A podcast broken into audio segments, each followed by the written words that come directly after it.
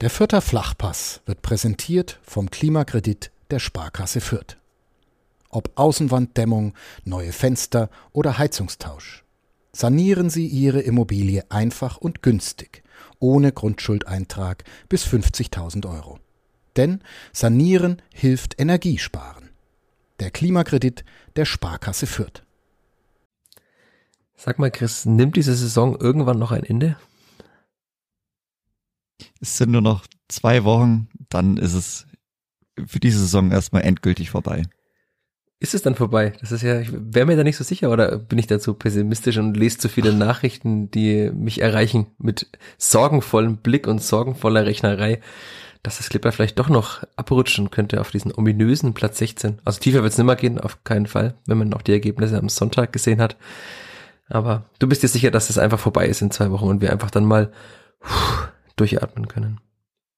Ja, in zwei Wochen wird's vorbei sein und wenn nicht, dann hat man es auch verdient, wenn es nicht vorbei ist. Aber dann ist es, glaube ich, aber auf ganz vielen anderen Ebenen vorbei. Aber in zwei Wochen werden wir einen Schlussstrich ziehen können. Okay, es geht alles gut aus. Das ist schon mal die schöne Nachricht, bevor wir diesen Podcast beginnen. naja, also Platz 15 oder so. Weiß ich jetzt nicht, ob das, würde ich jetzt nicht unterschreiben, dass irgendwas gut ausgeht. Kann die Saison überhaupt noch gut ausgehen oder ist es einfach gut, wenn sie ausgeht? Ich glaube, es ist gut, wenn sie einfach ausgeht. Ja, das glaube ich, unterschreiben die meisten wahrscheinlich. Das heißt, wir müssen jetzt trotzdem darüber reden, obwohl wir hoffen, dass es eigentlich einfach jetzt einfach mal irgendwann mal ein Ende nimmt und wir einfach unseren Podcast-Titel von vor einigen Tagen Sehnsucht nach Sommerpause heute wieder drüber schreiben oder was machen wir? Worüber wollen wir sprechen? Ja, viel geändert hat sich eigentlich nichts. Es ist, es, die alten Muster bleiben. Man ist auf der anderen Seite immer noch dann nach, auf der Suche nach echten Mustern. Aber ja, wir bleiben einfach dabei. Wir sehnen uns nach Sonne. Wir sehnen uns nach einem Ende dieser Saison 2022, 2023. Und nach Licht am Ende des Tunnels. Das wäre auch schön, wenn da irgendwann mal so, ein, so ein Licht wäre, an dem man sich irgendwie halten könnte. Naja, wir werden sprechen über all das, über das Kleeblatt, über die Kleeblatt U19, über die Kleeblatt U23 vielleicht. Gibt ja auch schöne Dinge an diesem Wochenende. Und über die weniger schönen Dinge müssen wir anscheinend auch sprechen, weil es ist offenbar notwendig. Aber wir werden das tun nach dem Jingle und nach der Werbung. Bis gleich. Der vierte Flachpass wird präsentiert von der Sparkassen-App. Die macht dein Smartphone zur Sparkassenfiliale. Denn so einfach gehen heute Bankgeschäfte. Kostenlose App herunterladen, Zugangsdaten bei der Sparkasse Fürth beantragen und dann loslegen. Wann und wo du willst. Übrigens, die Sparkassen-App ist Testsieger bei Stiftung Warentest. Und zwar in allen Kategorien.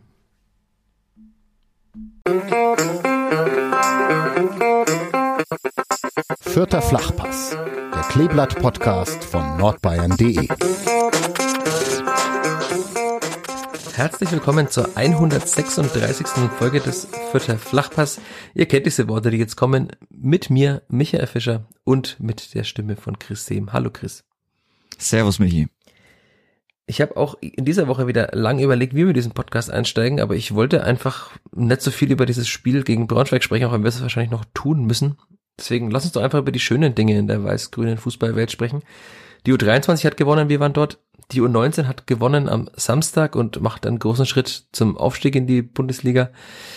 Worüber willst du lieber sprechen? U23 oder U19 zuerst? Hm, du kannst gern von der U19 berichten. Ich habe nur gesehen auf dem Hinweg zum Spiel, dass es anscheinend einige Leute interessiert hat. Es war sehr, sehr voll.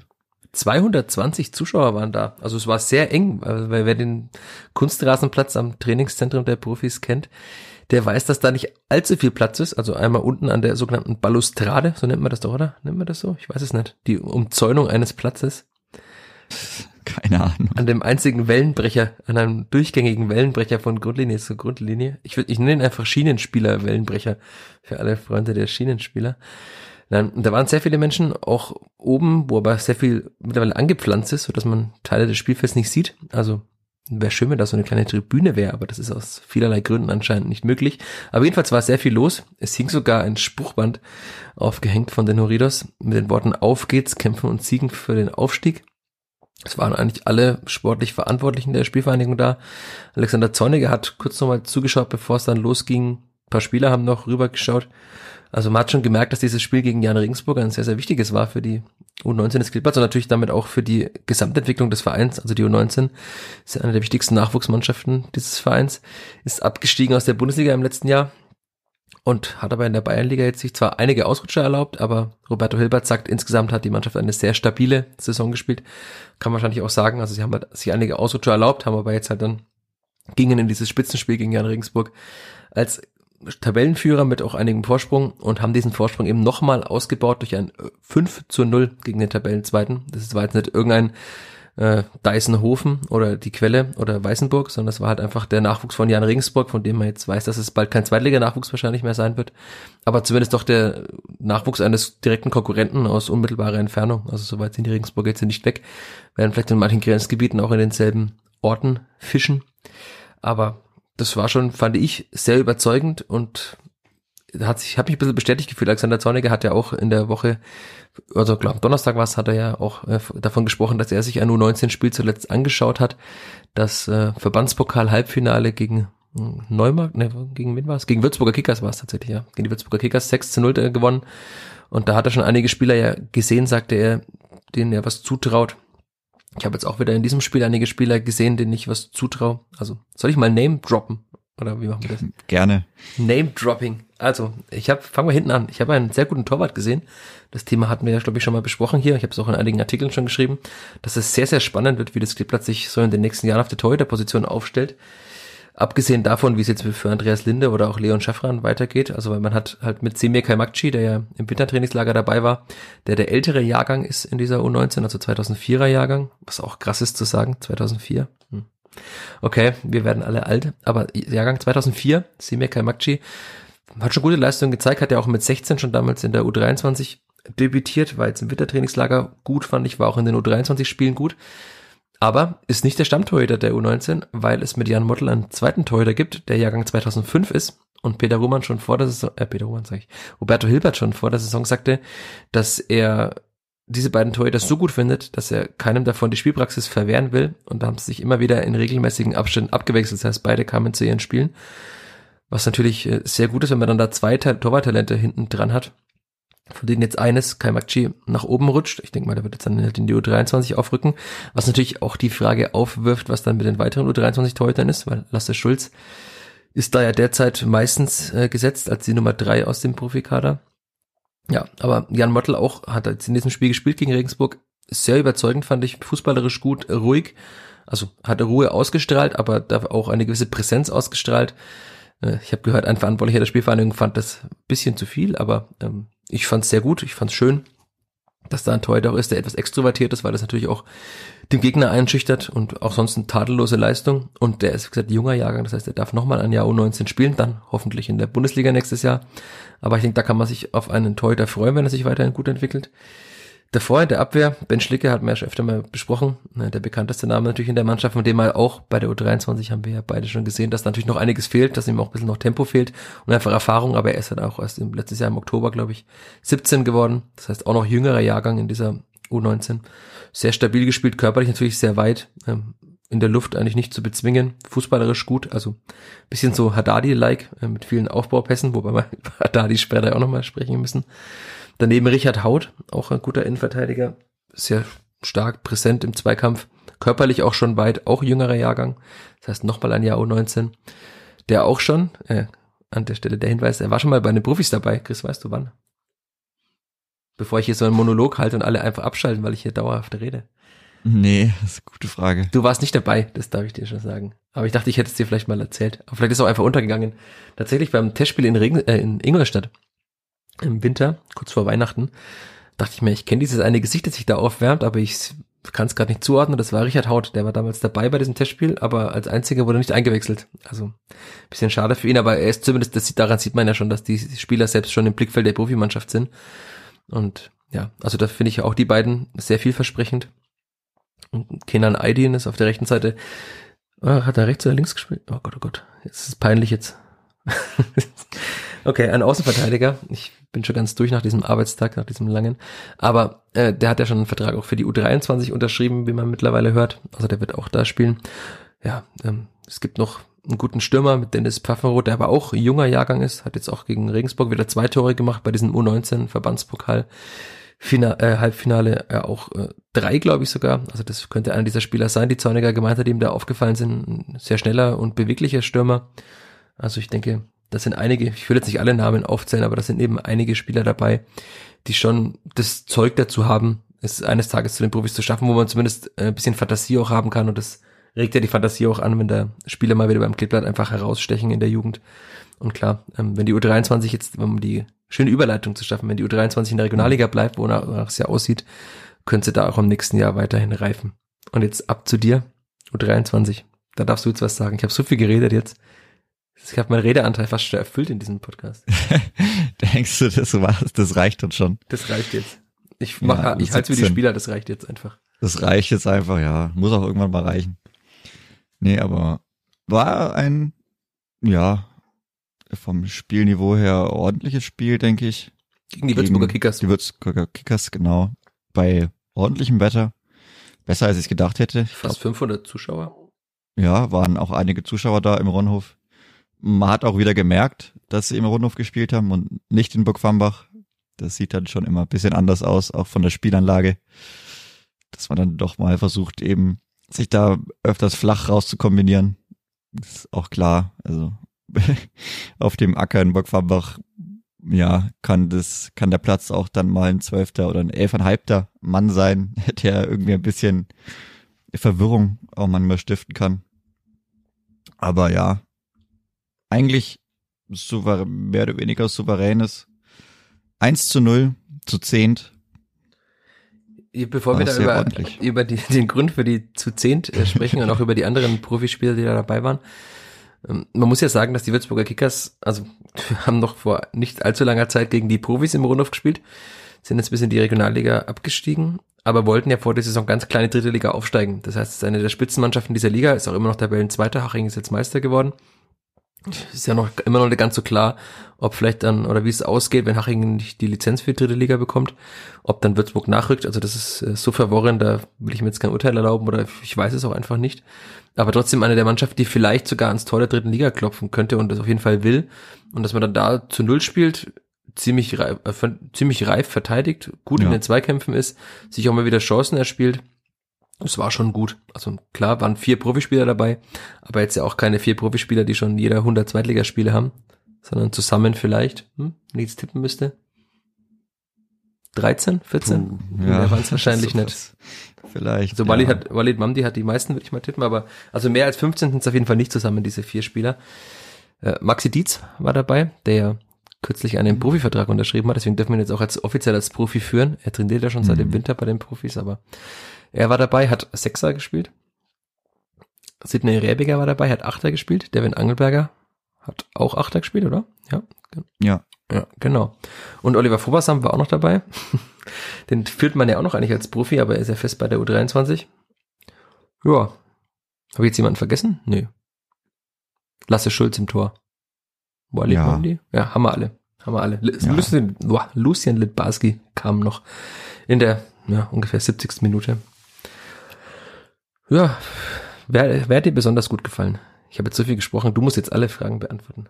Wer hat mir besonders gut gefallen? Hm. Erstmal von diesen Vieren. Ja, also klar, Maxi Dietz macht das sehr souverän mittlerweile. Er hat's gut gemacht. Ich fand eigentlich, ja, Oliver Vorbassam hat auch wieder sehr resolut verteidigt. Auch, glaube ich, keinen größeren. Nee. Nö, nee. eigentlich nichts passiert. Also er hat wirklich sehr ja, sehr souverän. Da seinen Job gemacht. Natürlich auch mit seinem Körper, also den merkt man auch da in der Liga. Schon brutal, wie er da in die Zeitkämpfe geht. Da kann ihm, glaube ich, keiner was vormachen. Devin Angelberger, Angelberger, ja, braucht noch irgendwie, ist es sehr starkes Übergangsjahr ein Jahr, in dem man sich ein bisschen zurechtfinden muss, auch mit der Verletzung und dem Hin und Her Getangel zwischen Profis und zweiter Mannschaft. Also mhm. man wird, es würde ihm wahrscheinlich sehr gut tun, einfach die nächste Saison da nochmal mindestens die erste Hälfte zu spielen. Auch, ja. ja, auch in den Rhythmus zu kommen. Also hm, hat sich ein bisschen schwer getan vielleicht. Auch schon die letzten Spiele. Weiß aber auch nicht, wie, wie viel er jetzt oder wie lange er jetzt schon wirklich wieder viel gespielt hat. Das habe ich jetzt nicht im Kopf, aber kann nicht allzu viel sein, glaube ich, weil er war ja doch noch nee, nee, er war ja länger raus, diese Verletzung. Und dann Eben. auch gab es mal Kurzeinsätze mal bei der U23 eine halbe Stunde und so. Hat er heute zum ersten Mal, also, weiß nicht, ob das, das erste Mal war, aber zu, eines der ersten Male wieder über längere Distanz gespielt. Ja, das heißt, genau. das, das sollte man sich zu viel erwarten, aber ähm, nee. das, also wird auf jeden Fall, will ich mal tippen, nicht mal viel spielen in diesen letzten zwei Spielen, die ja auch noch, kommen wir später drauf, noch ähm, doch mal wichtig sind. mal wieder hin und her rechnen muss. Oh, das, wenn das mal aufhört. Ja, bald hört's auf, in zwei Wochen ist vorbei. Das kann man schon Gott mal sagen. ja, dann muss man zumindest nicht mehr rechnen. Was, egal, was dann noch passiert, aber das Rechnen hört sich, hört dann wahrscheinlich auf. Es kann auch schon nächste Woche aufhören. Ich möchte einfach nie ja. wieder rechnen müssen. ich habe zu viel gerechnet in diesem Jahr und auch zu viele Mails. Äh, vielen Dank an für die vielen Menschen, die mir da Feedback geben oder mir äh, angstvoll vorrechnen, was noch passieren könnte. Ich äh, nehme alles wahr, was ihr mir schreibt. Ich lese alles. Äh, ich werde auch auf alles noch antworten, wenn ich mal Zeit finde dazu. Aber ähm, ja, rechnen ist nimmer schön. Rechnen abschaffen auf jeden Fall. Ja, rechnen so viele Dinge abschaffen. Ja, rechnen im Fußball abschaffen. Das könnte doch mal die KI übernehmen, das wäre was. Rechnen für mich. Ah, Fände ich gut. Naja, ist ja nicht so schwer. Aber ja, dann hinten wir Sidney Räviger, hat wieder solide gemacht, ordentlich. Man merkt immer noch, dass er eine super Technik hat. Er hat die ja zweitgrößte Chance des Spiels wunderbar vorbereitet. Die Flanke eine tolle Flanke. Sehr gut, ne? Eine tolle Flanke mit perfekter Höhe, butterweich auf Ricky Bornschein. Und sein Ricky, den relativ, groß gemacht haben in diesem Podcast. Relativ kläglich ver drüber. vergeben hat, wenn man das, ja, muss, muss man einfach so sagen. Also er hat, glaube ich, einen Radius von mindestens zwei Metern um sich rum. Oder ich glaube schon. Also da war eigentlich niemand. Da okay. war nur Ricky, aber ja, vielleicht ein bisschen zu alleine gelassen. Hat es nicht geschafft, den Ball ordentlich zu platzieren, weil also der war schon war schon eine sehr sehr schöne Vorlage. Aber auch ansonsten war Sidney, man vergisst ja bei Sidney Rebiger oft, dass er jetzt halt gerade 18 geworden ist. Und dafür war das, also er ist ja auch, wenn wir vorhin über den jüngeren U19-Jahrgang gesprochen haben, das ist ja Sidney Rebiger auch. Also er ist ja auch Jahrgang 2005. Ja, wie die vorhin angesprochenen Spieler. Das, Dafür ist er schon sehr weit. Also klar. Sehr ordentlich, ja. Man kann jetzt, äh, mancher sagt schon, ja, war, dieser Spieler ist jetzt gekommen und hat halt am Ende fünf Minuten gespielt. Okay, aber man merkt trotzdem, wenn er mal in den Rhythmus kommt, also man sieht dieses Talent schon, das deutet er immer mal wieder jetzt an. Und wie du sagst, die Ballbehandlung, die Pässe, die er spielt teilweise, die Übersicht auch, das ist schon was, was der Spielvereinigung, wenn wir auch danach wieder über die Profis sprechen, schon gut täte im Mittelfeld, auch so mal so ein umsichtiger Ballverteiler mit einer sehr guten Technik, der noch dazu ziemlich resolut in den Zweikämpfen ist. Also ich hoffe, er bleibt äh, im Sommer hier und kämpft sich in diese Mannschaft hinein. Aber also da, da war jetzt auch braucht man nicht viel Fantasie, um zu sehen, dass das auch mal doch für die höheren Ansprüche der zweiten Liga und ja. so reichen wird. Also das, ja, da das, ist jemand also nicht mehr weit Die Voraussetzungen, davon. ja, die Voraussetzungen sind da auf jeden Fall da. Könnte auch sehr viel Spaß machen, aber das hatten wir auch schon des Öfteren thematisiert. Genau. Ja, und dann. Ricky Bornschein, du hast, gerade haben wir ihn getadelt, aber danach hat er es sehr gut gemacht, ne? Langer Erst Ball. sehr gut, dann sehr schlecht und dann wieder gerade noch gut genug. Ich glaube, so kann man die Szene ganz gut zusammenfassen. Ja, langer Ball. Er setzt sich gegen einen ordentlichen Verteidiger sehr, sehr gut durch. Also das war schon auch ein guter Knotzen, der war gut dabei. Sah, sah gut austrainiert aus von, von ja, der Haupttribüne aus. Ja aber setzt sich da wirklich, also sehr, sehr gut durch. Hat da auch nicht aufgegeben und da irgendwie auf die rote Karte oder den Freistoß oder irgendwas spekuliert. War wirklich brutal. Und dann geht er auf den Torwart zu. Es ist zwei gegen eins, also es gibt noch ein, klar, gibt noch den einen Verteidiger, Nico Krims läuft mit. Und dann, ja, versucht er den Ball abzulegen, aber das sah dann sehr, sehr nicht mehr so nicht mehr so schön aus. Ist er da eigentlich War aber noch, Ich bin mir nicht sicher, was er gemacht hat. Ja, irgendwie, ich weiß, das sah sehr verwirrend aus. Also schon ein bisschen. Er hat auf jeden Fall, ja, es war jetzt nicht sehr sauber ausgespielt. Aber es war noch gut genug, dass Nico Krims an den Ball kommt und den dann ins halbleere Tor einschieben kann. Aber fandest du, also hat er trotzdem Nico Krims das gut gemacht in der Situation. Also er hat ja nochmal einen Gegenspieler so, also aussteigen lassen, aber auch noch ja, so, sich die, ja. den Weg frei gelaufen. sagen ja. wir mal so. Und Nico Grimms natürlich, muss man auch wieder sagen. Er wurde zwar in diesem Spiel nur eingewechselt und später auch wieder, gleich kommen wir noch drauf, ausgewechselt. Aber auch das natürlich ein Spieler, Also, wenn man mal zwölf Tore, als eigentlich noch, der ist dann der ältere U19-Jahrgang, aber zwölf Tore in der ersten eigentlich Saison im Erwachsenenfußball, bei einer Mannschaft, die jetzt ja auch nicht 80 Tore in der Saison geschossen hat, ist schon auch gut. Sehr und auch er durfte ja. ja. schon einmal mittrainieren oben, jetzt auch nicht dauerhaft, aber man sieht da schon, dass die oft zitierte Durchlässigkeit, die man ja vermehrt anstrebt, dass die schon gegeben ist und dass die Verantwortlichen, auch Alexander Zorniger zum Beispiel, schon auch, wie, wie er sagte letztens, äh, auch in den eigenen Stall schauen, was da an Spielern da ist. Also, weil man braucht jetzt nicht weiterhin irgendwelche Spieler von U19-Mannschaften von anderen Vereinen holen, wenn man in der eigenen 19 Spieler hat, bei denen man die Fantasie haben kann, dass sie einem weiterhelfen. Also das natürlich schaut man immer erstmal auf die eigenen Spieler. Und da gibt's jetzt mittlerweile zum Glück wieder einige, Ja. die perspektivisch doch da mitspielen könnten. Aber dann Maxi Dietz, gelb-rote Karte. Drei Minuten nach dem Ah. Tor war's, glaube ich. ist bitter. Also klar, er musste da hingehen, ähm, was sonst wäre der Würzburger Verteidiger durchgelaufen. Muss wahrscheinlich jetzt nochmal genau Wiederholung noch sehen. gerade noch den Freistoß. Ja. Also, dass es gerade noch nur ein Freistoß war und noch nicht im 16er. Und dann, ja, war sein Arbeitstag vorbei. Und dann musste Nico Grimms wieder aus taktischen Gründen raus. Ja. 74. raus und gekommen ist er in der, was tippst du? Boah. 46. Und- war's, bevor wir diesen Ja, Podcast in der. Halbzeit. Ja. Genau, also es war jetzt auch Ich keine hatte schon gedacht, da kam er danach erstmal eigentlich nix. Also, Genau, aber aber er war der Halbzeitwechsel. Ja, natürlich bitter, aber äh, gute Quote, wenn man ja knappe weil halbe Stunde Tor das ist, passt. reicht. Ja, passt, Aber auch da muss man ja. sagen, wenn man halt auch über die Empathie von Trainern, ich fand das sehr gut von Peter Ruhmann, der ist dann schon, wahrscheinlich ist in der zweiten Liga hätte das nicht gedurft, in die gegnerische Co Coaching-Zone gelaufen und Nico Grimms entgegengelaufen, der ja am Strafraum direkt ausgewechselt, also zur Auswechslung raus ist und hat ihn in Empfang genommen und ihm gleich nochmal in den Arm genommen und so. Also das sind ja Kleinigkeiten, aber ich finde, das, man sieht da schon, warum Peter Ruhmann diese U23 dann doch wieder in die Erfolgsspur gebracht hat, auch letztes Jahr ja schon vom Abstieg bewahrt hat. Und ja, in diesem Saison ist einiges nicht so gut gelaufen, vielleicht auch im Kader nicht so viel ist gut gelaufen, hat im Winter dafür gute Transfers getätigt und sich nochmal verstärkt. Die Spieler sind gereift und der, der Punkt U23, äh, Punkt Farmbach ist ja immer noch da. Also ich bin mir sicher, dass man nicht jetzt noch hätte zittern müssen, so sch- kurz vor Schluss, wenn man auf einem anderen Platz dauerhaft spielen würde. Das hat man heute wieder gesehen.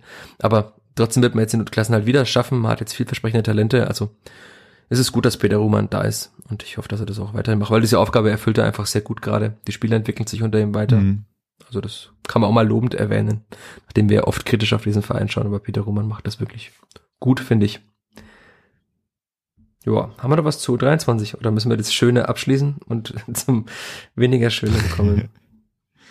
Nee, es ist ja eigentlich nicht mehr viel passiert. Ich glaube, eine größere Chance noch, aber ansonsten, Also Lasse Schulz war dann auch mm, meistens sehr sicher, ne? Muss man auch sagen. Ja. Ein Abschluss, ein Abschluss ins Aus, ja, ein Klippler Torhüter Abschluss einmal im Spiel, aber ansonsten auch sicher. Also das, wenn wir jetzt vorhin die anderen Torhüter-Talente angesprochen haben, da bin ich wirklich sehr gespannt, wie da die Entscheidung ausfällt. Was ja, wie es in diesem Sommer jetzt schon aussieht, aber da, also es muss in irgendeiner Form eine Veränderung im Torwartteam geben, weil man wird kaum mit Lasse Schulz und Simekai Makci zwei Nummer dreien haben. Die Frage ist, ob Lasse Schulz schon die, für die Nummer zwei bereit ist. Kann ich nicht beantworten. Aber das wird sich weisen. Aber das wenn wir vielleicht nochmal später, wenn wir na, über die Saison debattieren, über Kaderveränderungen ja nochmal sprechen können. Aber wird spannend. Dann machen wir dran. Jetzt haben wir, wir haben es geschafft, ein bisschen wie bei Kadepp. Wir haben zwar trotzdem über Fußball gesprochen, aber sehr lange nicht über das 2 zu 2 des gegen Braunschweig gesprochen. Aber irgendwann müssen wir es mal tun, oder? Ah, Oder hören wir Ja. einfach auf? irgendwie, ja, naja. Also, wir, wir können es ja so kurz wie nötig halten. Die erste Halbzeit war gar nicht mal so gut und das Schöne ist, dass selbst Julian Green, der ja nicht dafür bekannt ist, jetzt ständig äh, alles schlecht zu sehen, ähm, sagte, dass die zweite, äh, die erste Halbzeit einfach nicht gut war und ihm komplett das Tempo gefehlt hat mit und gegen den Ball. Also das war ja eine Aussage, die sehr deutlich war und so richtig erklären konnte er sich auch wieder nicht, woran das lag. Das ist ja das Erschreckende, dass es eigentlich niemand weiß, was sonst könnte man es ja ändern. Außer vielleicht durch äh, vier Worte. Vier? Ja, Vier. vier sind's. Die Luft ist raus. Ich musste nachzählen. Du hast mit dem Rechnen habe ich nicht so. Und mit dem Zählen auch nicht. Vier Worte, die Luft ist raus. Vielleicht ist das einfach die Erklärung. Julian Green wollte das gar nicht so sehen. Er sagte, er kann nur für sich sprechen. Bei ihm ist das nicht so. Ja, sie haben in dem Spiel gesehen, dass es bei ihm nicht so ist. Äh, bei manch anderem offensichtlich. Ja, äh, ich weiß nicht, wo wir am besten anfangen, fangen wir gleich in der zweiten Minute an. Das, also das war für mich so eine Szene, die sinnbildlich war für die erste Halbzeit, wie Max Christiansen einfach irgendwie so fahrlässig und etwas schläfrig den Ball dann in der eigenen Hälfte verliert, na, gleich schon die erste Braunschweiger Chance entsteht dadurch. Müssen wir über das 0-1 länger sprechen, wie Gideon Jung da verteidigt. Es, es gäbe so viele Ansatzpunkte und wir könnten wahrscheinlich jetzt stundenlang über diese erste Halbzeit sprechen. Hm. Hm. Ja, es, ja, Hm. war irgendwie kein schöner Start. Also gerade wenn man denkt, okay, kommt jetzt halt Eintracht Braunschweig, sollten einem, bin immer noch der Meinung, dass die einem eher liegen, dass man da zu Hause auch ja, sich durchaus mehr ausrechnen könnte. Aber man, es war ja dann gar nicht so unbedingt die erste Chance. Also ich hatte es im Kopf, als wäre es die erste Chance gewesen. Äh, Welche? Das Tor, der- meinst du? ja, das Tor, ja, das ist wieder so ein War nicht ganz die erste Chance. Ja. Also davor war Ja. ja auch schon, da war dann Abseits nochmal und so, aber es war die erste richtige Chance mit auch mit dem Schuss aufs Tor. Aber ja, genau. Dann, also Gideon Jungs Zweikampfverhalten, du hast ja nochmal angeschaut, ausführlich. Ja. Ich habe es auch gesehen, aber du darfst es gerne erklären, nachdem du es mir vorhin so schön erklärt hast. Einmal drei Minuten die Sky-Zusammenfassung wieder angeschaut, weil ich seitdem auch keine Zeit hatte. Aber ja, ich glaube, es fängt schon damit an, dass es auf der linken Seite nicht so gut verteidigt wird, außen. Von also ja, Marco Jon. von Marco Jon, ja. Man, man weiß halt, es ist jetzt, ja, dass die Braunschweig eigentlich lebt von Immanuel Ferrei und Anthony Utscher. Und dass es dann genau die sind, die das ein- 0 zu 1 einschenken. Nach 10 Minuten. Naja, fand ich jetzt irgendwie nicht so cool, aber ja, es war schon nicht so gut verteidigt auf der, von der Seite. Dann kommt der Ball von der, von der Grundlinie zurück Richtung ersten Pfosten und eigentlich steht Gideon Jung da und er deckt das Tor relativ gut ab. Und anstatt das einfach weiterhin zu machen und dann, ja, bisschen drauf zu reagieren, was der Stürmer macht, geht er nach rechts, obwohl Ucha Rechtsfuß ist und Ucha sich eigentlich nur nach links drehen kann oder wahrscheinlich nach links dreht, um den Ball in Richtung kurze Ecke zu schießen. Und er macht halt komplett alles auf mit einem, mit einem Schritt und verteidigt halt in dem Sinn dann maximal schlecht. Also das muss man dann leider auch so sagen. Hm, Ich weiß nicht, warum er sich dazu entscheidet, die, also da nach rechts rauszustechen. Wie gesagt, er, er muss, glaube ich, gar nicht so viel machen. Also natürlich klar aktiv verteidigen, aber die, den Schritt darum zu machen, war jetzt nicht so die. Sagen wir mal, es war jetzt nicht so gut. war jetzt nicht so gut, ja, war nicht so die allerbeste Entscheidung und ja, der Torwart kann wieder nichts machen. Hm. Sie steht halt auch wieder drin und denkt sich, wow. Man hat ja in der danke. Zusammenfassung dann auch gesehen, wie sehr er sich darüber aufgeregt hat. Also, weil es war ja billig, extrem billig, hat, glaube ich, Alexander Ja. Zorniger gesagt. Das ist eine ganz gute Beschreibung für beide Gegentore. Also, weil das muss man nicht bekommen. Also, es war jetzt ja nicht so, dass sie dieses Clipper dahergespielt haben, sondern du könntest das relativ gut verteidigen, sowohl von außen als auch innen. Und das war halt, wie du sagtest, außen und innen nicht gut verteidigt. Und dann ist halt das ein extrem billiges Gegentor. Ähm, Das Klippert kam dann ja trotzdem zurück. Ähm, Da muss man Lukas Mhm. Petkov wieder loben. Ähm, Sehr gute Vorbereitung von außen. Auch wenn wir uns beide ja nicht ganz so sicher sind, ob der Ball wirklich noch im Spielfeld war, aber zumindest war es offensichtlich die wenigen Millimeter genug, um nicht mit voller, sagt man, voller Umdrehung ähm, aus zu sein. Voll im Umfang. Voll im Umfang. Siehst du, ich hab, äh, ich bin so Die Umdrehungen, bereit, die, bereit für die das gibt's Sommerpause. dann vielleicht Samstagabend, aber Bei mir nicht. ja, nee. Aber das, die Vorarbeit war wirklich gut, auch nochmal mit der kurzen Ja. Körpertäuschung. Und die Flanke war auch gut auf Julian Green. Und natürlich schön, dass Julian Green auch da eingelaufen ist. Also ich habe es ja auch Ja. geschrieben, ein bisschen wie in der Bundesliga, wo Julian Green da oft stand an diesen, an diesen Orten im Strafraum, in der Box, wie wir moderne Fußballfans sagen. Nein, das äh, Boxverbot hier in diesem Podcast. Aber es ist schön, dass er da steht, gut, dass er es auch macht. Schön gesetzt, der Kopfball. Und auch schön alleine stand er da. Ja, Ja. ja, aber auch äh, gut gesetzt, der Kopfball. allein. ja war vorhin über. Ricky die Flanke war top.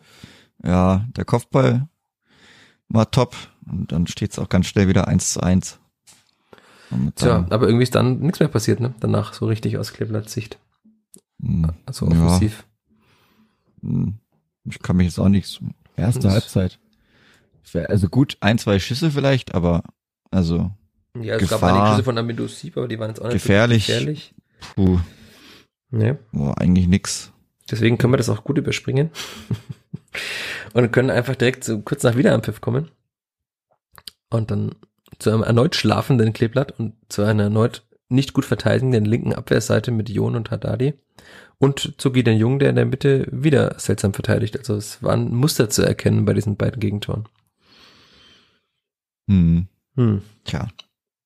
Was machen wir jetzt damit? Das ist doch, also es ist doch tatsächlich nur erklärbar durch eine äh, Spannungsabfall. Durch einen Spannungsabfall, durch das muss es nicht sein. den vollen ja. Fokus, den man hat auf dieses Spiel, weil sonst verteidigt man da außen anders, sonst geht man, der Zorniger hat es auch gesagt, der Ball kommt ja im 5-Meter-Raum auf und da muss man halt einfach resolut, wie wir vorhin gesagt haben, andere Verteidiger, resolut dahin und notfalls entweder ins Ausköpfen, in übers Tor versuchen zu köpfen, wobei das kein guter Versuch ist, weil das oftmals schief geht. Hat Simon Aster bei seinem ersten Bundesligaspiel auch, oder oh. seinem ersten Bundesliga-Startelf-Einsatz fürs Clipper in Freiburg damals auch erlebt, dass man nicht aufs eigene Tor köpfen sollte, wenn man drüber köpfen will, sondern vielleicht lieber, zu, aber es wäre ja aus der Position möglich gewesen, ihn zur Ecke einfach zu klären. Aber halt dann einfach irgendwie so gar nicht hinzugehen und dann, dass sich Pfarrei sagt, na gut, dann mache ich ihn eben rein mit dem Knie, war ja. jetzt auch nicht so gut. Ja. Auch wieder nach einer Minute. Also du kommst halt raus. Viele waren wahrscheinlich auch noch gar nicht da. Die sind aber selber dann, schuld. Ja, die sind, naja, nee, nein, das will ich nicht sagen. Also, nicht so manchmal, ja, Sachen vom Catering mit, also, oder vom Essen mitbekommen, ist es, das ist nicht unbedingt. Ja, man muss ja auch während eines Fußballspiels nicht dauerhaft essen und trinken. Aber gut, das darf jeder machen, wie er möchte. Ja. Ja, dann, das sind, ja, gut. Aber in der Halbzeit sollte man schon eine ordentliche Versorgung hinbekommen, aber das ist wahrscheinlich auch wieder ein anderes Thema. Ja, also man muss zumindest nicht während des Spiels achtmal rausrennen, wie das vor zwei Wochen ungefähr bei uns auf der Höhe war. War auch sehr wild. Also da, ja, das sehe ich dann. Da sage ich auch, okay, während des Spiels muss ich nicht dreimal raus, um irgendwie Nachschub zu holen, weil das auch ordentlich nervt.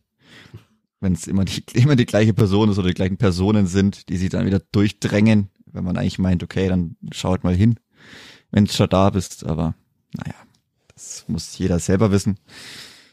Aber ja, du kommst halt raus und ich weiß gar nicht, das ist, wie war denn das davor? Diese komische Einwurfsituation, hatte man dann nicht selber erst noch Einwurf? Boah, Oder hatten die direkt Einwurf? Ich, hab ich war so verwirrt tatsächlich aber äh, auf diesen letzten Metern der Saison nicht mehr die, die Kraft und den Willen, alle Spiele nochmal komplett zu sezieren aber selbst wenn man, also das sieht ganz komisch aus, weil keiner so richtig in den Zweikampf kommt, auch über Max Christiansen möchte ich da vielleicht nochmal sprechen.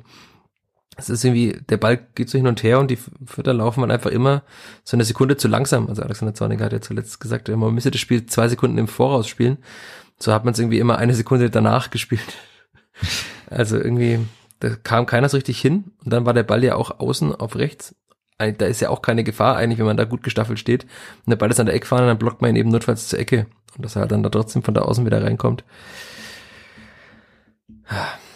Das körperliche Biest Immanuel Ferrei hat sich da halt top durchgesetzt. Also an einem anderen Zeitpunkt der Saison würde ich das Tor nochmal komplett in der Entstehung auseinandernehmen, aber nicht Lohnt jetzt, sich nimmer. die Sehnsucht nach der Sommerpause so groß ja, ist. Das reicht einfach, Und es ist passiert. Es, es war jetzt war aber nicht, nicht äh, der eigene Einwurf der Grund für das Gegentor, sondern das sind noch einige Folgesituationen gewesen, in denen man es verhindern hätte können. Also, und man hat es halt eben nicht geschafft. Was man geschafft hat, ist, äh, dass man zumindest trotzdem wieder zurückgekommen ist. Was ja, mhm. also wir haben oft über die Widerstandsfähigkeit gesprochen, Alexander Zornig hat das oft angesprochen. Zumindest das klappt ja schon mal, dass man so Rückstände abschüttelt und relativ schnell wieder zurückkommt. Das war auch wichtig, wieder schnell zurückzukommen. Also weil sonst wird es wahrscheinlich eine sehr spannende Schlussphase, wenn man dann da drücken muss. Aber ja, guter Pass von Marco Jon, der in dem Spiel jetzt auch nicht so stark war, aber ähm, Zumindest da hat er gute Übersicht bewiesen, guter Pass auf Green. Und wie er dann, wie Green dann Henning war es, glaube ich, aussteigen lässt. Also der Grätsch stand so ins Leere und dann dieser Schlenzer eigentlich fast identisch wie vor vier Wochen gegen Magdeburg. Das war schon gut. Ne? Und man muss sagen, Julian Green, ich habe ja in einem Artikel geschrieben, der Mann für die wichtigen Tore beim Kleeblatt, auch in diesem Spiel wieder. Also vielleicht muss man zu Julian Green einfach immer sagen, du, äh, wenn du heute nicht triffst, dann wird es ganz, ganz eng in der Saison, weil immer dann, dann trifft er nämlich. Also müsstet für Julian Green einfach jedes Spiel zu einem Endspiel ausrufen. Ein persönliches Endspiel, weil dann geht's immer gut. Man muss ja auch sagen, Julian Green hat jetzt halt sechs Tore. Also die drittmeisten bei der Spielvereinigung, was nicht für die anderen Stürmer so unbedingt spricht, aber äh, also Branimir Gotha hat die meisten, dann Ragnar Ache sieben und dann Julian Green jetzt sechs. Also das ist schon auch jetzt wieder eine Quote, mit der man was anfangen kann. Ne? Also wenn alle Mittelfeldspieler sechs Tore hätten, dann sind wir wieder bei einer Statistik ja. im Aufstiegsjahr. Green hatte, glaube ich, ja acht oder neun im Aufstiegsjahr. Also weit ist er davon jetzt auch nicht mehr entfernt. Und er hat dann nachher gesagt, naja, er hat jetzt auch wegen mehr gespielt die letzten Wochen, deswegen kann er auch mehr Tore machen. Aber diese Entwicklung ist ja zumindest so eine der wenigen positiven Geschichten ne, der letzten Wochen. Also, dass Julian Green sich da wieder rausgekämpft hat aus diesem Tief, das er hatte. Also nachweislich, er wird es wahrscheinlich nicht zu nennen, aber er war halt nur noch Einwechselspieler und eigentlich nicht, nie gesetzt. Und dass er jetzt das doch wieder tut, spricht für ihn und spricht halt leider nicht so für Tobi Raschel, ne, den wir ja beide eigentlich doch gut finden, aber der sich irgendwie auch nicht so richtig durchzusetzen scheint in dieser Saison. Wahrscheinlich auch nicht mal wird. In dieser Saison da werde ich mich mal weit aus dem Fenster lehnen. Ja, ist schade, weil ich habe ja äh, vor der Saison im Millanton-Podcast, als ich zu Gast war bei der Saisonvorschau, Ei. Vorschau, musste ich ein, muss ich tippen, welcher Spieler der Spieler der Saison beim Kleeblatt wird. Und ich dachte halt auf die, habe auf die Breakout-Saison von Tobi Raschel gesetzt. Ansätze waren gut. Ich muss immer an die Vorlage für Ragnar Ache denken bei irgendeinem Heimspiel. Ich glaube, war es Düsseldorf, kann sein. Die war auf jeden Fall sehr, sehr gut. Aber insgesamt so, wenn man jetzt denkt, er ist jetzt dann auch eineinhalb Jahre da, so der nächste Entwicklungsschritt ist auch nicht wirklich da, ne? Leider. Tja, wir können ja mal dann den Spieler der Saison krönen, wenn es dann soweit ist. Ja, Oder krönen lassen von, von ja, allen den, Hörerinnen und Hörern. Das machen ja, wir in wir der Folge nach dem Darmstadt-Spiel. Hoffentlich genau, ist es halt dann auch das. vorbei, dass wir sowas besprechen können und müssen nicht auf Wien, Wiesbaden, Osnabrück oder was auch immer schauen. Nein, nein, dann ist, dann ist vorbei. Schluss aus, vorbei. Bei, bei, bei Junimond, mhm. ja. Kam man danach auch, das Spiel war danach dann ja, das Spiel vorbei. war auch aus, was irgendwie blöd ist, ne? Wenn man halt das 2-2 schießt in der 54. Minute und dann war so eine kurze Drangphase in der aber auch nicht so wirklich gute Chancen dabei rauskamen. Also ich erinnere mich auch an einen Freischuss von Julian Green aus relativ weiter Distanz, der auch deutlich drüber ging. Ein Schuss nochmal von Amindo Sieb, den Hoffmann aber auch locker hält. Einmal noch Ragnar Ache, der sich gut durchtankt und dann halt, ja, nicht gerade gut abschließt. Flach. Aber trotzdem Ragnar mhm. Hat mal gesehen, was er dieser Mannschaft geben kann und warum er auch so viel spielt. Also das war schon gut nach der Einwechslung. Ja, aber ansonsten so die richtig wirklichen Großchancen hat man sich nicht mehr erspielt. Was ja auch schade ist, weil man, man wusste ja, wenn man dieses Spiel gewinnt, ist man durch. Da hat man auch diese blöde, ominöse 40-Punkte-Marke geknackt. Dann muss man auch nicht mehr rechnen, da muss man immer nach hinten schauen. Dann kann man einfach mal einen, mit dem größten Edding, den man hat, einen dicken äh, Haken hinter diese Saison machen. Aber man hat das wieder verpasst. Und ja kurz vor Schluss auch nochmal eine gute Chance von Braunschweig. Also der Schuss von Ferrei, der war schon gut. Also den muss ein zweitiger Torwart auch halten. Da brauchen wir jetzt nicht Andreas Linde besonders hervorheben. Aber auch da die Entstehung hat Zorniger nachher auch angesprochen. Wenn man diese Szene sieht, ist ja auch in allen Zusammenfassungen drin, dass da, ich glaube, Jung und Christiansen sich beide anschauen. Also Zorniger hat gesagt, der, der Verteidiger schaut den Mittelfeldspieler an und der Mittelfeldspieler den Verteidiger und keiner nimmt irgendwie den Ball und dann denkt sich Ferrei, gut, dann schieße ich eben und der Schuss war gut. Linde hat ihn ge geklärt, aber trotzdem muss man ja sagen, da war dann Braunschweig mit der letzten Aktion sogar noch näher am 3-2, weil in der Nachspielzeit hat das Klippert dann mhm. keine Großchance mehr gehabt. Und das sollte jetzt dann auch, wenn wir über Ansprüche und so sprechen, hat Alexander Zorniger auch getan, wenn man über Ansprüche spricht, sollte es nicht so sein, dass man in einem Heimspiel gegen Braunschweig, in dem man den Klassenhalt fix machen kann, kurz vor Schluss fast noch das 2-3 kassiert. Also das, das sollte einfach nicht das, sein. Das ist das dritte Mal dann bei allem Respekt, aber gegen Eintracht Braunschweig dann zurückzuliegen zu Hause dann was wird's irgendwann. Die auch, auch in der zweiten Halbzeit nicht mehr viel gemacht haben nach vorne. Also da hast ja, du gemerkt. Nee, also das ist ja auch allgemein jetzt nicht so. Also er war ja auch ein erwartbarer Spielverlauf mit viel Ballbesitz, dann Kontern oder Konteraktionen von Eintracht Braunschweig. Also, aber es man kann da trotzdem noch mehr draus machen aus dem Ballbesitz. Also, aber das wird wohl nichts mehr. Hm, also auch in der Saison jetzt, ich, ich ist auch müßig, da jetzt noch über Strukturen und so zu sprechen. Also man ja. hat zumindest in diesem Spiel wieder versucht, mehr Fußball zu spielen. Das fand ich schon mal positiv. Wenn man die positiven Dinge suchen will, man hat ja auch sehr viele Pässe gespielt, also über 600. Und dann Usama Haddadi, der 139 Ballkontakte hatte. Also das ist ja wirklich Joshua Kimmich-Niveau. Das hat der manchmal in manchen Spielen. Was aber jetzt auch nicht dafür spricht, dass das Mittelfeld recht präsent war. Also wenn halt der Innenverteidiger die meisten Pässe aller Spieler spielt und ja, das ist halt auch wieder Licht und Schatten, ne? Also Osama Dadi ist da herausragend in diesen Pässen, die er spielt, aber auch, da kommen ja auch nicht alle so perfekt. Ja, und der muss halt einfach auch spielen, weil die anderen beiden Innenverteidiger irgendwie das mit dem Passspiel und dem Aufbau nicht so wirklich hinkriegen. Ne? Das ist auch schade. Ja. Und ich meine auch nur die, die, die schiere Anzahl an Pässe, also mein klar, wenn Braunschweig halt sagt, ich mach nicht, was willst du machen? Also Ball in der Mittellinie liegen lassen oder am Anschlusspunkt wird es ja auch nicht passieren. Dann ja, man hat ja auch halt deutlich mehr Ballbesitz. Ist ja klar, also dass man da auch mehr Pässe spielt. Ne? Ja, ja, das bedingt sich ja auch gegenseitig. Also 63 Prozent laut offiziellen Bundesliga.com Statistiken. 608 Pässe und eine Passquote von 88 Prozent, was ja dafür spricht, dass man jetzt äh, wenig äh, mit Risiko lange Bälle, äh, mit wenig Risiko lange Bälle geschlagen hat, sondern einfach versucht hat, flach zu kombinieren, ist ja auch, also ich, wir sind bekennende Fans des Vierter Flachpass, deswegen heißt dieser Podcast ja auch so, aber ähm, das war zumindest ein, ein hehres Ansinnen, das hat halt leider nicht so wirklich geklappt und man war nicht so durchschlagskräftig. Und auch an der Anzahl der Sprints, ja, kann man auch wieder äh, relativieren, weil man halt eben nicht so viel sprinten musste.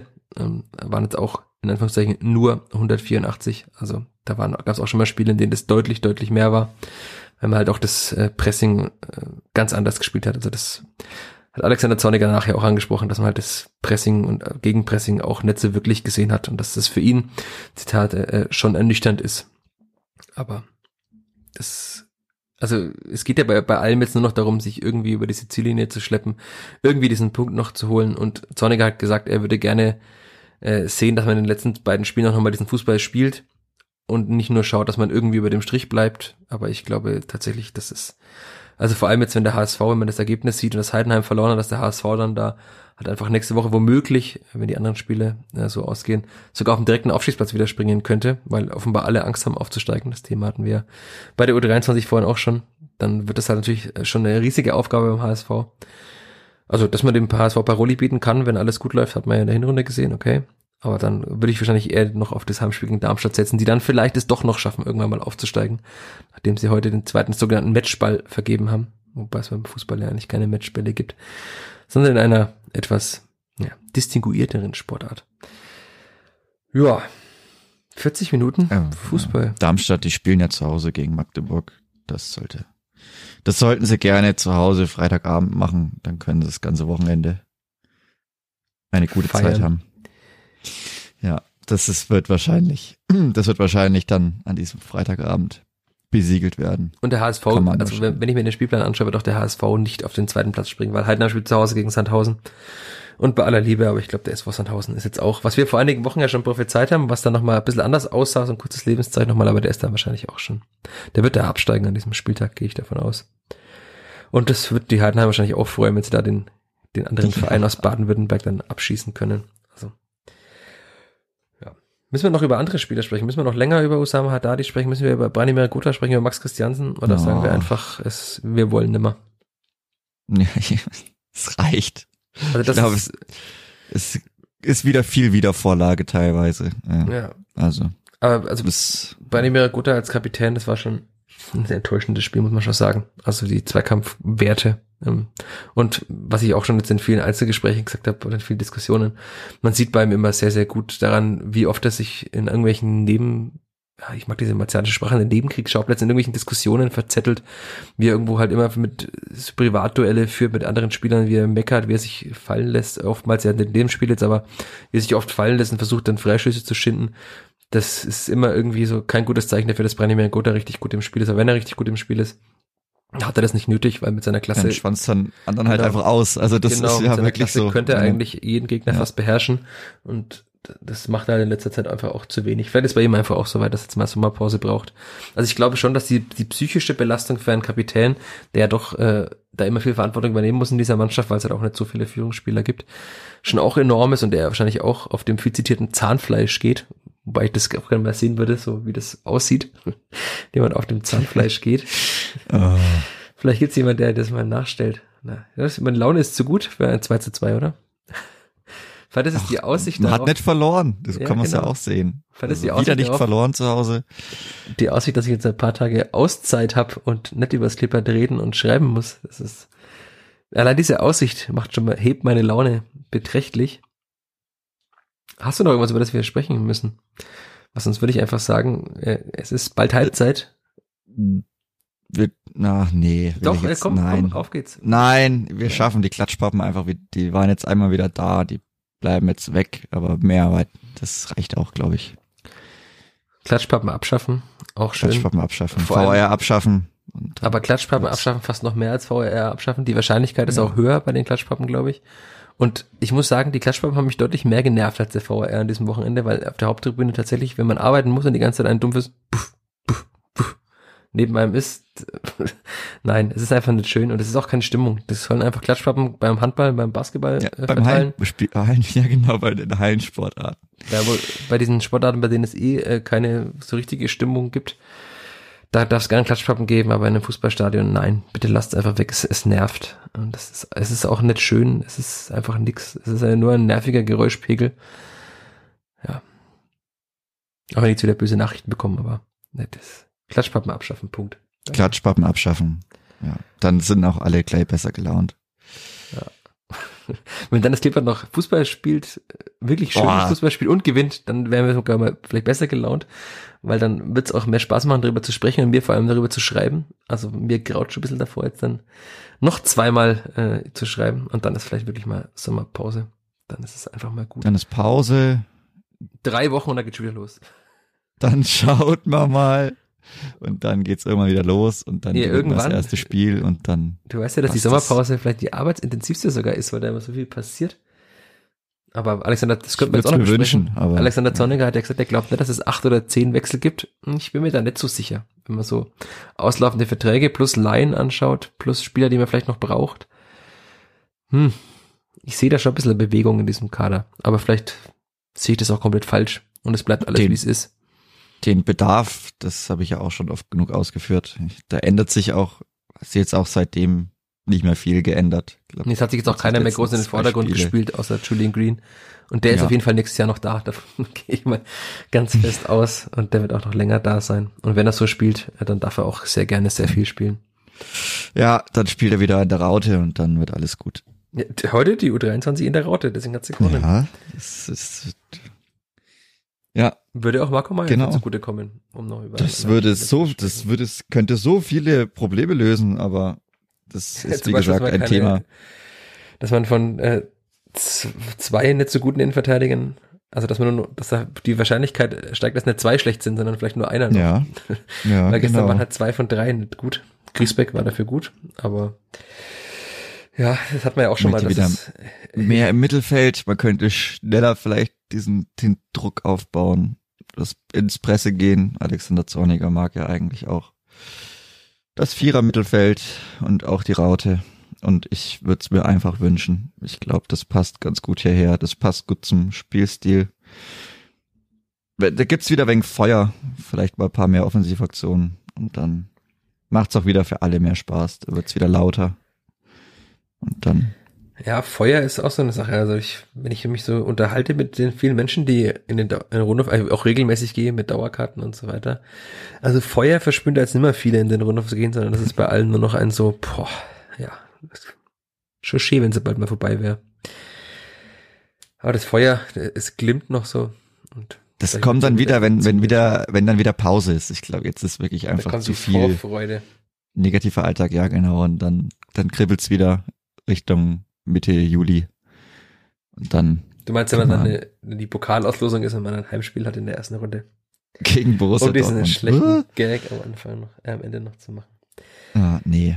Nein, bitte nicht. Bitte, bitte, bitte kein, nein, Nein, kein Heimspiel in nicht. der ersten Pokalrunde. Ich will, möchte ein neues Stadion sehen. bitte Wenn man nicht. schon Ja, so viel mit dem Clippert unterwegs ist, dann will man auch neu- neue Stadien sehen. Bitte kein Heimspiel in der ersten Pokalrunde. Das, nein, das möchte ich nicht. Ich möchte das auch nicht, weil das hieße, dass das Clippert auf Platz 15 oder 16 abschließt. Ähm, beides nicht gut, 15 noch besser als 16, aber hm, gelungen äh, Saison und Platz 15 schließt sich ein bisschen aus. Aber das werden wir alles sehen. Das Clippert darf uns lügen und gewinnt jetzt zweimal. Und dann schauen wir, blöd, Sag ich- dass wir alles Sage ich auch haben. nicht nein. 44 Also- Punkte und Platz 9 in einer idealen Welt. Ja, ob das dann noch so eine gelungene Saison ist. Ja, Wenn man die Geschichte von in hinten Ruhe- erzählt, dann wahrscheinlich, aber naja, man kann die doch ganzheitlich betrachten. Aber das machen wir heute nimmer. Das Nee, heute mal nicht mehr. anders. Jetzt ist, ja, jetzt vertagen wir. Jetzt reicht's auch. es reicht. Schluss, Schlusspfiff. Abpfiff. Ja. Das war's. Ja, vielen Dank, Tinnitus. Nein, ich habe abgepfiffen jetzt. Und deshalb darf ich auch meine äh, famous last words nutzen. Danke, Chris. Danke, danke. Und danke all euch da draußen fürs Zuhören, fürs Kommentieren, fürs Teilhaben an diesem Podcast. Ich kann es immer wieder sagen, es ist schön, es erfreut mich, dass dieser Podcast eine lebhafte Community hat, viele Hörerinnen und Hörer hat, in vielen Teilen der, äh, naja, Europas, der Welt. Schon. Überall, Ja. überall. Ja, durchaus. international. Ja. Deswegen, das ist doch schön. Das ist ein Antrieb auch für uns, jede Woche uns zusammenzusetzen, darüber zu sprechen. Und wir werden das natürlich auch wieder tun nach dem Spiel beim HSV. Ja, schauen wir mal, wie das ausgeht. Das können wir jetzt noch nicht sagen. Ich glaube, Startelf brauchen wir nicht tippen. Die wird wahrscheinlich ähnlich aussehen, allein schon aufgrund personeller Notwendigkeiten. Ja. Und dann sprechen wir einfach demnächst wieder drüber. In diesem So Sinne, macht's gut. Bleibt gesund. Genießt die Sonne, wenn es irgendwann mal rauskommt. Das tut gut.